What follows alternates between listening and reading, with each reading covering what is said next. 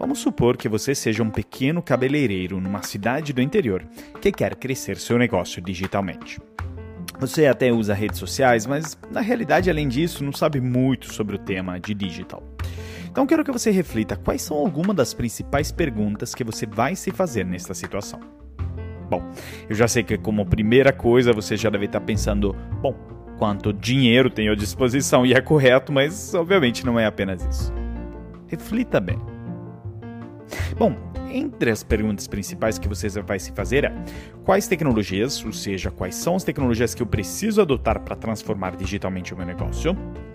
Com quem, ou seja, faço tudo sozinho ou busco ajuda externa? Como metrificar quais são algumas métricas que eu tenho que monitorar e que definem o meu sucesso ou menos da minha transformação? Como monetizar, ou seja, como muda meu negócio e modelo de negócio atual, ou como eu abro novas frentes e novos modelos de negócio que me permitam gerar mais valor para o cliente. Quais processos também, como que eu mudo ou ajusto meus processos atuais, ou lanço novos processos para fazer ordem nesse novo cenário onde faço um monte de coisas novas. E finalmente, quais competências, ou seja, quais novas habilidades e competências eu preciso desenvolver para navegar este mundo digital. E não só as minhas, mas aos do meu time também. Essas são as perguntas fundamentais que nós temos que fazer. E o interessante é que isso se aplica a cabeleireiros, mas a indústrias também como de mídia, farmacêutica, financeira e assim por diante. Ou seja, as perguntas são meio que universais mas as respostas dependem muito do mercado e da fase da empresa do mercado. Então, enquanto para um cabeleireiro que não tem presença digital, a resposta a alguma dessas perguntas pode ser de profissionalizar o seu Instagram através de uma agência de publicidade local, no caso de empresas que já estão adiantadas no processo de transformação digital, as perguntas podem ser exatamente as mesmas, só que as respostas envolverão a Web3. E é tudo isso que nos vamos explorar neste episódio, que é sobre os frameworks para aplicar conceitos e tecnologias da Web3 para o seu negócio. Aqui o André Iorio, palestrante e escritor sobre transformação digital, liderança e inovação. Já fui diretor do Tinder por 5 anos e Chief Digital Officer na L'Oréal e sou hoje professor de MBA na Fundação Dom Cabral. Trabalho com mais de 100 empresas por ano nos Estados Unidos, Europa e América Latina em projetos de transformação de seu negócio e sua cultura. E sou também autor dos livros Seis Competências para Surfar na Transformação Digital e Metanoia Lab Lições sobre Competências Humanas na Era Digital. Também quero lembrar que essa terceira temporada é também um oferecimento da Oi Soluções, da qual eu sou embaixador na área de tecnologia. A Oi Soluções é uma integradora de soluções digitais para grandes empresas, com um portfólio completo de cibersegurança, cloud, UCNC, IoT, Big Data e Analytics, aplicações digitais e serviços gerenciados, ou seja, tem todo tipo de solução tecnológica que a sua empresa precisa. Lembre-se sempre, desafios inovadores pedem Oi Soluções. Mais detalhes no site oisoluções.com.br ou entre em contato com o consultor Oi Soluções.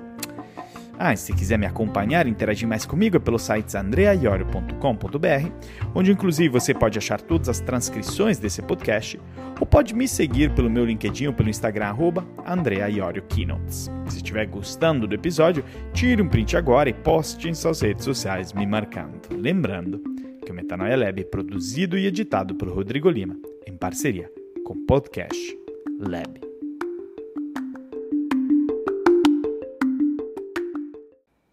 Veja bem, quando eu saí do Tinder para assumir a diretoria digital da divisão de produtos profissionais da L'Oréal, confesso que eu estava meio perdido. Eu entendia de negócios digitais, mas me faltava um framework de base para poder começar um processo de transformação digital. Ou seja, eu já trabalhava como um aplicativo nativo digital, o Tinder, mas eu não sabia quais os primeiros passos a se dar numa empresa que não fosse nativa digital. E foi aí que eu comecei meus estudos. E entre meus estudos e leituras, eu me deparei com o livro Driving Digital Strategy do professor de Harvard Sunil Gupta, e ele mudou totalmente minha forma de pensar em processos de transformação digital em empresas tradicionais. Fundamentalmente, ele apresenta um framework para a transformação onde divide tudo em quatro grandes categorias ou blocos de transformações digitais. Ou seja, o que ele chama primeiro Reimagine Your Business, escopo, ecossistema e modelo de negócio.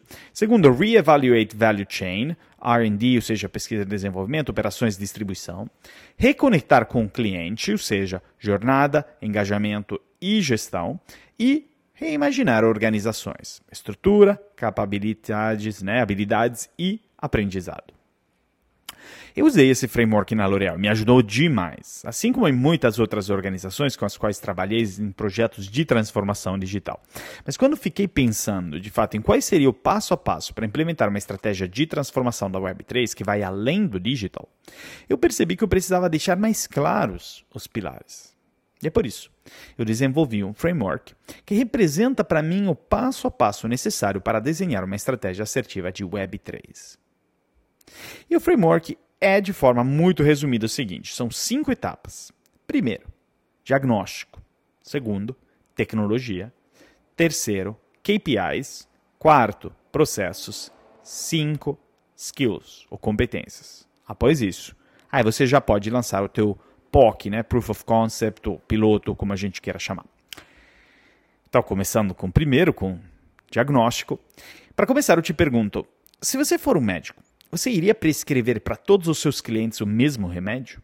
Obviamente não. Você iria prescrever para cada um um remédio diferente a partir dos sintomas dele.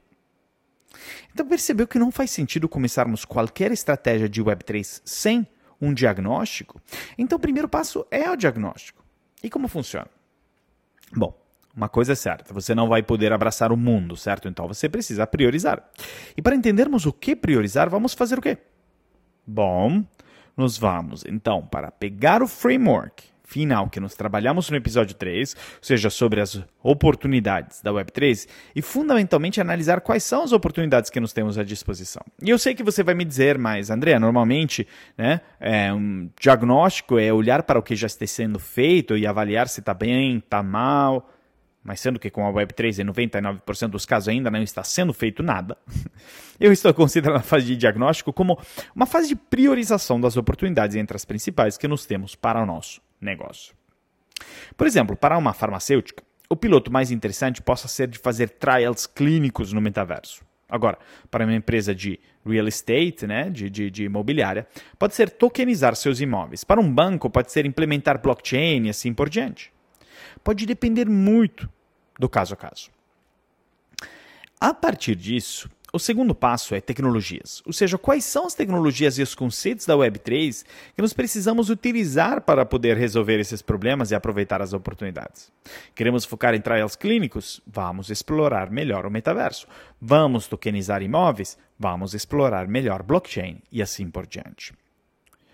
E é por isso que nesta parte de tecnologia nós temos que explorar mais a fundo cada um dos conceitos e tecnologias principais da Web3 para identificar-nos aonde está a oportunidade.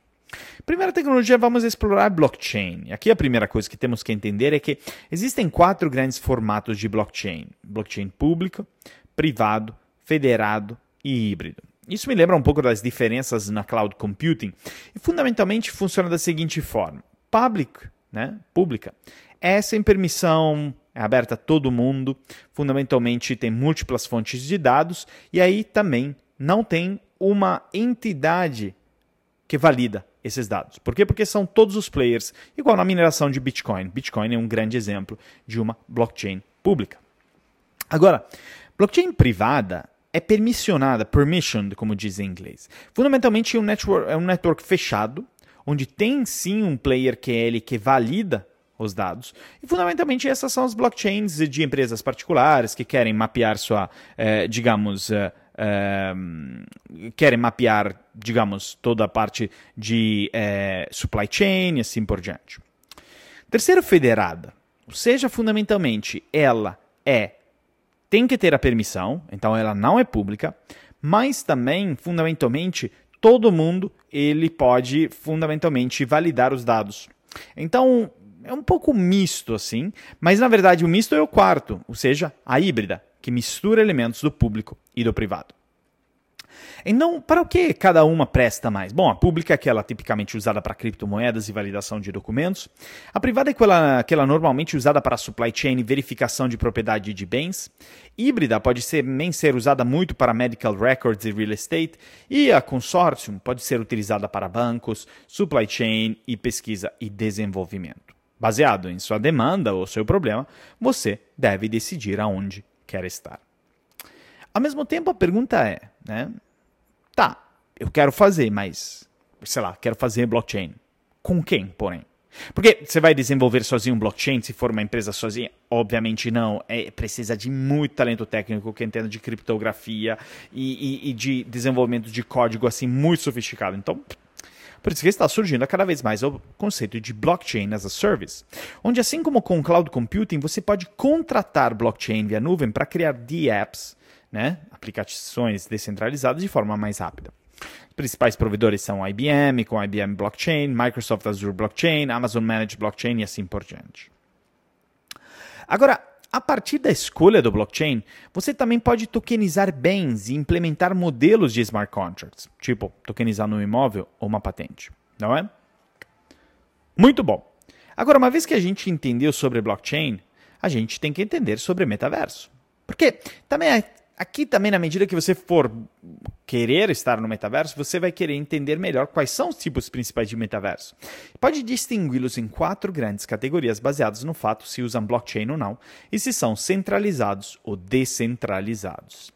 Fundamentalmente, quando a gente olha para aqueles mais tradicionais e centralizados de metaverso, a gente está falando de Minecraft, estamos falando de uh, Fortnite, estamos falando de Roblox. Agora, quando a gente olha para aqueles centralizados, mas baseados em blockchain, aí a gente vai naquele Horizon Worlds do Meta, né, ex-Facebook. E agora, quando a gente vai para os descentralizados baseados em blockchain, a gente tem os principais Sandbox, Axie Infinity e Decentraland. Isso nos faz entender onde podemos preferencialmente estar e comprar terrenos ou ter presença, mas ao mesmo tempo temos que entender quais são as tecnologias que nos permitem migrar todos os nossos conteúdos como empresa de 2D, né? vídeos, fotos, textos, etc., para 3D. E aqui a principal plataforma que devemos considerar é Omniverse da NVIDIA uma plataforma de, ou seja, para criar né, nossas simulações próprias. Uma plataforma de colaboração e simulação completa que transforma workflows de design complexos de forma muito profunda. Em particular, o que ela é muito bom é na criação de digital twins, que nos remete muito ao metaverso industrial. Agora, no que tange o metaverso de jogos e socialização, talvez uma das empresas mais importantes seja a Ready Player Me, que é uma empresa da Estônia, que recentemente levantou 56 milhões de dólares eh, pela Anderson Horowitz e fundamentalmente te ajuda a criar avatares interoperáveis, né, que você pode usar é, essas skins de avatares ao longo de múltiplos metaversos. Agora, uma terceira tecnologia que a gente tem que analisar, né? Para quem lembra, isso tudo nos remete à segunda aula, né? Que é sobre a segunda aula, segundo podcast, que nos remete fundamentalmente aos pilares básicos da Web3, né? Então, o terceiro é NFTs. E obviamente os NFTs são entre os tokens mais popularizados recentemente devido à febre né, dos NFTs. Mas vamos entender, se você for uma empresa que quer fazer o minting, né, publicação assim, de, um, de um NFT, qual o melhor passo a passo? Bom, aqui as principais plataformas onde posso fazer o minting dos NFTs são OpenSea, de longe é melhor, Rarible e Binance NFTs. E o passo a passo é o seguinte: escolha o item digital que você quer transformar em NFT, escolha qual blockchain quer utilizar, tenha criptomoedas em seu wallet digital e conecte o wallet à sua plataforma, escolha o marketplace da NFT, faça o upload do seu file e venda seu NFT. E agora, uma das coisas interessantes com NFTs é que, na medida que você criar incentivos e recompensas para os donos dos NFTs, você consegue criar comunidades. Ah, a gente falou muito disso na uh, episódio 103. Agora, falando em comunidades, já que estamos falando disso, temos que também explorar DAOs e como elas podem ser formadas. De forma geral, não é super simples criar uma DAO uh, da forma básica, porque se você quer, né, você precisa codificar os smart contracts diretamente no blockchain, estão sabendo de programação nativa, mas tem alguns projetos que permitem com que isso seja mais simples, como o Aragon e o DAO Stack. E como funciona? Em particular, o Aragon é uma DApp que permite a criação mais rápida de uma DAO. E mesmo que seja né, muito simples, é, é, um pouco complexo de explicar aqui. Você precisa de um Ethereum Node, de um MetaMask Wallet, enfim. E por isso recomendo olhar o passo a passo no site Aragon One. Mas é de longe a melhor forma de você criar uma DAO. E vamos agora para o terceiro passo, que podemos chamar de KPIs, ou seja, quais consideramos serem as métricas de sucesso de nossa migração para a Web3. Quais são os dados que eu deveria monitorar? E talvez como última pergunta, quais são os modelos de negócio que eu deveria utilizar? Porque vamos por parte, começando com a escolha das métricas. Pense no caso em que nos criamos um digital twin de nossas lojas. Se formos um varejista, poderemos metrificar tudo, desde o tempo que o cliente passa na frente de uma nova embalagem na gôndola, até a velocidade com que um item cai da prateleira, até os movimentos suspeitos de uma pessoa mal intencionada e que entrou para roubar. Percebe que isso é dado demais? O grande desafio aqui será entender quais são as métricas a se monitorar. E veja bem que o mesmo se aplica à blockchain, que irá nos entregar muito dado e assim por diante. Por exemplo, se eu crio uma DAO que gerencia uma stablecoin, por exemplo, quais são algumas das métricas que eu vou querer monitorar? Bom, por exemplo, eu vou querer monitorar o número único de uh, token holders, né? o número de integrações, ou seja, o quanto isso é integrado em wallets, exchanges e outros produtos o total value locked, que é, enfim, todo, todo o valor é, embedado dentro uh, dessa DAO, é, dentro do stablecoin assim por diante. Então, fundamentalmente, é muito importante metrificar tudo no mundo da Web3 e priorizar as métricas de controle. E agora, uma pergunta que eu não quero calar aqui, porém é: como que eu faço dinheiro a partir disso tudo? Quais são os novos modelos de negócio que nós precisamos na Web3? Porque aqui é interessante uma pequena retrospectiva, né? Cada interação da internet acabou gerando novos modelos de negócio. No caso da Web 1, surgiu o e-commerce, modelos de licenciamento de software e assim por diante. No caso da Web 2, já é o caso da sharing economy, como Uber e Airbnb, que também podemos definir como modelos de plataformas. Também surgiram modelos por assinatura, SaaS, marketplaces e afins. No caso da Web3, tem novos modelos de negócio que estão surgindo. Um é fazer o lançamento de um token nativo, seja, um ICO. Outra é tokenização de assets físicos, como imóveis, ações, commodities, future, é, né? e, é, que são avaliados com base no ativo subjacente, com prêmio potencial por liquidez, na medida que você criar tokens a partir disso. Obviamente tem o modelo Direct to Consumer, ou D2C, que é o modelo que surgiu na Web 2 e irá continuar crescendo, pois na Web 3 a desintermediação é cada vez maior. E outro modelo super interessante é o de comunidades. Vamos supor que você seja um gamer, né? Provavelmente não é como você se beneficiar financeiramente de suas horas de jogo, mas se graças a NFTs você pudesse monetizar seus esforços, isso pode ser no meio da venda de acessórios que você comprou, ganhou ou coletou no metaverso do jogo. Esse modelo é atualmente usado em DAOs e pode ser aplicado não apenas a jogos, mas em todo tipo de comunidades. Essa lista, obviamente, não é exaustiva, mas ela nos passa a ideia do que nos podemos monetizar de forma completamente diferente a respeito do passado. Isso traz enormes benefícios para o negócio. Agora, nós chegamos ao nosso quarto ponto, ou seja, processos, porque no que tange processos, podemos dividi-los em processos internos e externos. E tomei essa liberdade para que possamos, por um lado, entender quais são os processos que precisamos internamente para acelerar a adoção da Web3, assim como os processos que precisamos para um go-to-market externos. E vamos por parte, começando pelos internos. Nós aprendemos com transformação digital que só o fato de ter um time de inovação ou uma área digital e não ter as outras pessoas engajadas não vai ter impacto. Por isso, é preciso engajar todo mundo e inovar com ciclos de experimentação muito curto. Deixa eu explicar melhor. É essencial que as pessoas em toda a organização se adaptem às mudanças de novas tecnologias e às mudanças da produtividade que acompanham no cenário de negócios atuais, você descobre como fazer uma coisa experimentando a partir dele. Né? Nesse modelo ágil, as empresas elas experimentam, prototipam, testam o tempo todo, medem um feedback e escalam o que funciona a partir delas e deixam ao lado o que não. O que inclusive nos faz entender que nos iremos errar mais, mas isso não é necessariamente ruim, pelo contrário. As tecnologias da Web3 nos permitem maximizar o aprendizado a partir dos experimentos e minimizar o custo dos erros. Como? Bom, minimizar o custo dos erros através da simulação, através de digital twins, e maximizar o aprendizado através do feedback em tempo real que o, o, o blockchain nos dá. Agora, uma vez que a gente olha para fora, para os processos externos de go-to-market, nós temos que entender o poder da tokenização, de como ela mudou o funil uh, de go-to-market. Porque o conceito de funil de aquisição ao cliente, né, ele é muito familiar para a maioria.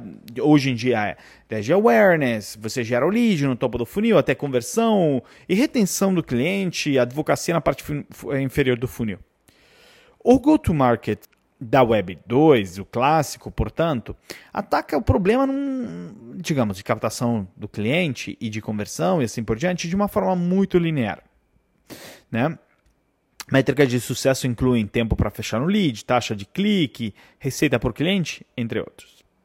Mas na Web 3, a Web 3 ela muda toda a abordagem de é, você startar um projeto, lançar algo, escalar e tal, por meio de uma abordagem alternativa né, de relacionamento com o cliente. Em vez de gastar muito dinheiro em marketing tradicional para atrair e adquirir clientes em potenciais, as principais equipes de desenvolvedores podem né, usar tokens para atrair usuários iniciais, que podem ser recompensados por suas contribuições iniciais quando os efeitos de rede ainda não são óbvios ou iniciados. Não são apenas os primeiros usuários que trazem mais pessoas para a rede, que gostariam de ser recompensadas de forma semelhante por suas contribuições, mas isso essencialmente torna os primeiros usuários na Web3 mais poderosos do que é, qualquer cliente normal. Então, para resumir, na Web 2, o principal stakeholder do go-to-market é o cliente, normalmente adquirido por meio de esforços de venda de marketing, e vendas e marketing.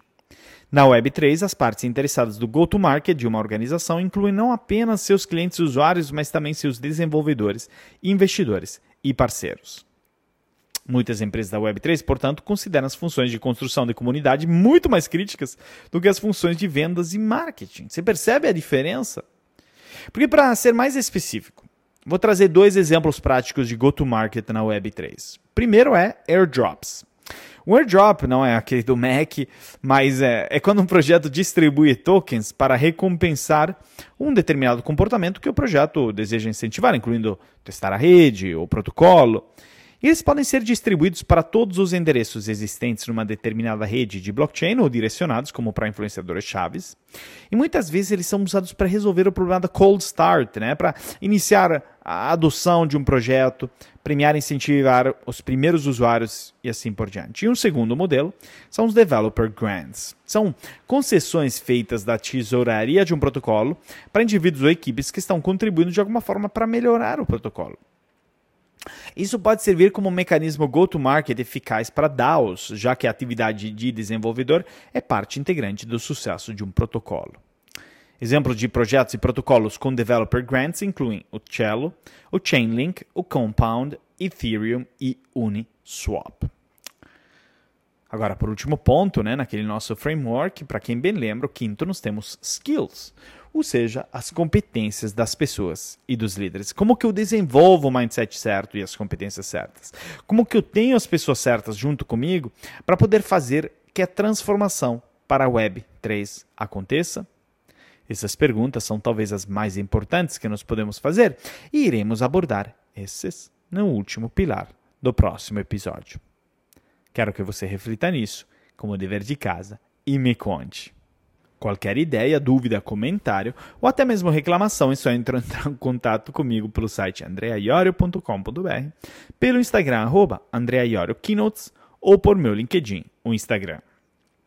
Também eu quero lembrar que essa terceira temporada é também um oferecimento da Oi Soluções, da qual eu sou embaixador na área de tecnologia.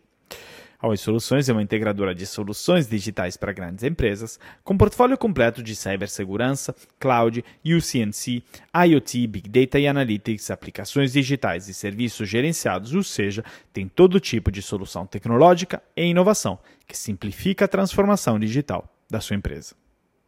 Então lembre-se sempre, desafios inovadores pedem Oi Soluções.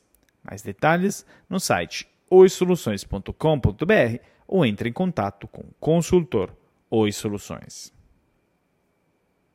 Muito obrigado pela atenção até aqui e se gostou do episódio, tira um print, me marca no Instagram, no LinkedIn, vai ser o máximo saber o que você achou. Muito obrigado e até uma próxima.